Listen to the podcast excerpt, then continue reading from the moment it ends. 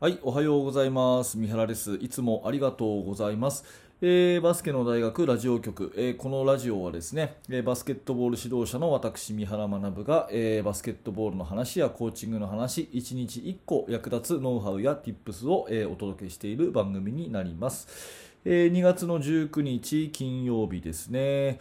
はい、あの NBA とか皆さん見てます？今年はまあちょっと時期が変則的なもので、えー3月にオールスターゲームっていうことでね今投票とかしてる人いると思うんですけどいつもこの辺なんですよね。2月の20日頃が NBA のオールスターかなって私はもうずっと何十年も見てるのでなんかあの今ぐらいオールスターかなと思っちゃうんですけど今年は違うんですね。私の友人がね、えーっと去年のちょうど本当に今頃ちょっとま2月の頭ぐらいに久しぶりに会って NBA の話で盛り上がってね、えーなんか仕事の関係でちょっと休みが2月取れるんだなんて言ってたんで行ってきちゃいなよっていう風に言ったらですね行っちゃおうかなんつって本当に、えシカゴまで見に行った友達がいました。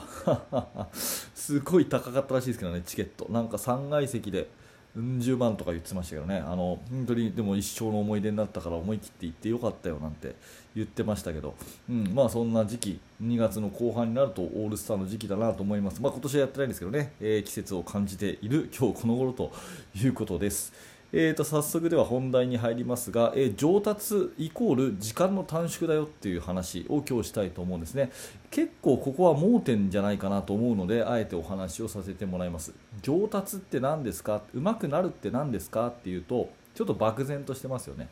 でシュートの本数とか確率を数えるっていうのをやってるだけで素晴らしいと思います、ね、上手くなるっていうのがなんかこう見た目にねえー漠然としたものじゃなくて客観的に測定できるものとしてシュートの本数とか、ね、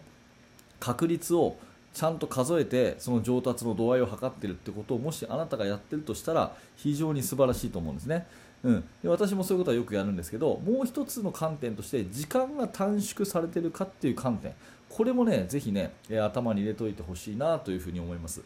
えー、となんでねこういうことを考えたかっていうと考えたというかあの今日話そうと思ったかっていうとちょうどこの今ラジオをね喋ってる前にですね、えー、と私はバスケの大学研究室っていう、まあ、限定のコミュニティをやってるんですねでそこでは、まあ、私が今最新という最新というか現在進行形でこんなことを考えてますとか、えー自分のチームでは今こんな様子ですとかっていうね自分が今考えてること今試してることっていうのを、まあ、皆さんとシェアしてね、えーああだこうだチーム作りや、えー練習方法について、え議論をするような場所がね、え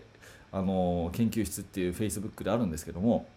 まああのまあ、もしねちょっと気になる方いたら動画の説明欄にそれあるんで覗いてみてほしいんですが、まあ、そういうのがあってで毎週木曜日にですねあの今週1週間の疑問質問を受け付けますっていうコーナーがあってその木曜日の夜中までに締め切ったものを金曜日の朝にですね全員回答するっていうのをやってるんですね。でその中で、えー、とある質問の中でですねこの答えとしては時間の短縮っていうものを考えた方がいいですよっていうようなものをねえーちょっと私が答えたものですからその頭があるうちにこの話をしてるんですね。うんまあ、例えばですね、えーまあ、どんな練習でもいいんですけれども練習と練習の切り替えが悪いとかなんかそういうことがテーマにあったりするとするじゃないですかそれから1個の、ね、シュート練習にしてもなんとなく本数は入るんだけども最終的に本数は入るんだけど短い時間でやってみるっていうことも必要だと思うんですね。っていうのもバスケットボールっていうのはやっぱり時間が短くあのある中でどれだけパフォーマンスが上げられるかっていう要素がすごく強いから時間が短縮できているかどうかっていうのがすごく測定としては必要になってきます、うん、例えばまあ練習メニューをね、えー1から10まで決めていたとしてでそれを今日と明日も同じ練習明日もまた同じ練習っていうふうに同じ練習を1週間続けるとするじゃないですか。ね、全く同じ練習を続けるとするじゃないですか。そしたらその1週間続けていて上手くなってるかどうかってちょっとそれだけじゃ分かりにくいと思うんですね。そこでおすすめなのは全く同じ練習メニューだったら全体の時間を測ってみるってことをお勧めします。でそれが1日目は2時間だったのが1週間後はね2時間かからない、まあ、例えば1時間50分で終わったと。10分短縮できたと。全く同じことができたの？全く同じ練習をしたけども全体の時間が10分短縮されてるとなればそれは上達してるっていうふうに言えると思うんですよ。うん。だから、まあ、3面なら3面30本入れる、ね、っていうようなところでもどれだけ時間がこう短縮されてるか。ていうことを考えたりあとはミーティングとかですよね。ミーティングとかで、えーっと何か話し合いをするという時に10分かかってたのがミーティングを繰り返している時にやっぱり意見がこう活発に出るようにして5分で終わるようになった。それはもうすごく上達なんですよね。だから上達の度合いっていうのは漠然としたものじゃなくて時間を計ると大体それっていうのは目安が分かりますよってそんなことを、えー私は結構いつも意識したりしています。で、えー、と時間が来ちゃったら、えー、ともうそれはねあの終わりにして次に行くってこれも大事だと思うんですね。えー制限時間今日は何分、ね、何分間にこのシュート100本達成しようとかね。例えばあるじゃないですか。そしたらそれをやってみてやってみて時間が来たらだらだら続けないではい次っていう風に行くっていうのも大事だと思います。時間の短縮っていうことを目指して練習していくっていうことは上達へのまあ近道かなという風に思うんですね、うん、だから本数とかをまず絶対何かをするにしたらあの上達の度合いを測れるように本数を数えたり確率を数えたりすることは必ず必要なんだけれどもそこに時間っていう尺度も頭に入れておくとまたね、えいいかなというふに思ってます。そして、えー上達して時間が短縮されたってことは同じ時間内に数多くできるってことじゃないですか。分かりますかね？うん、例えば本を読むのが1冊ゆっくり読める人に対してその人は3倍のスピードで読めるとするじゃないですか。そしたら1人が1冊読んでるうちに3冊読めるわけですよねそっちの人は。分かりますかね？だから同じ時間内にたくさんのことができるっていうことは、うん、それだけですねあの量もこなせるようになるってことなんですね。だから時間の短縮っていうことを考えて観点において多少雑かもしれないけど時間内に終わらせるっていうトレーニング。これもすごく大事だと思います。でどんどんどんどんやっていくうちに量をこなせるようになってくるんで最終的に質も上がってくると。うんいうそういう順番ですね。時間が最初は雑かもしれないけど時間内に終わらせることをまずやると。で終わらせることをやっていくと同じ時間内に1回しかできなかったのが 2, 2セット目3セット目4セット目っていうふうに数多く繰り返すことができるようになると。いうことですよね。そういうふうになってくると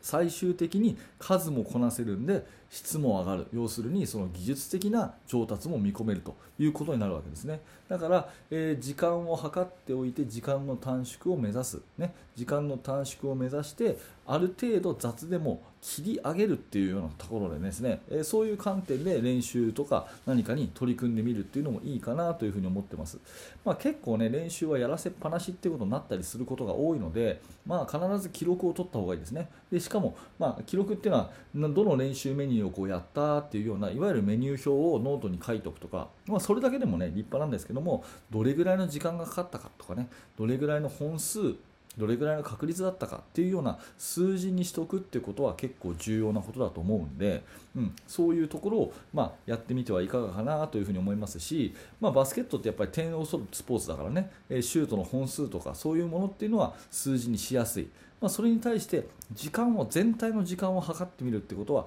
あんまりやらないのかなと思ったので、えー今日はね研究室の方のある質問に答えている中でですねこの上達イコール時間の短縮っていう方程式これがね、頭の中に浮かんだものですから、まあ、皆さんにもね、えーお知らせしておきたいと思ってお話をさせてもらいました、えー今日のテーマは上達イコール時間の短縮ということでもしね何らかあなたのお役に立てたのであればぜひあなたのチームでやってみてください。はい、えーありがとうございました。このチャンネルではですね、いつもこのような感じで毎朝7時に、え更新をしております、えー頑張ってね、毎日更新してますので、えもしよかったらチャンネル登録とフォローしていただいて、え明日も聞いてください。えそしてあの無料のメルマガ講座というものをやっています。まあ、こちらバスケの指導者の方向けにですね、えチーム作りについて、え2日に一遍かな、え私の方からメールをお届けするサービスになってますし、え登録していただくと最初のメールでですね、え練習メニューの作り方という、え無料の特典教材もプレゼントしてますので、えもしよかったら覗いてみてください。はい、えー本日も最後までお聴きいただいてありがとうございました。三原学でした。それではまた。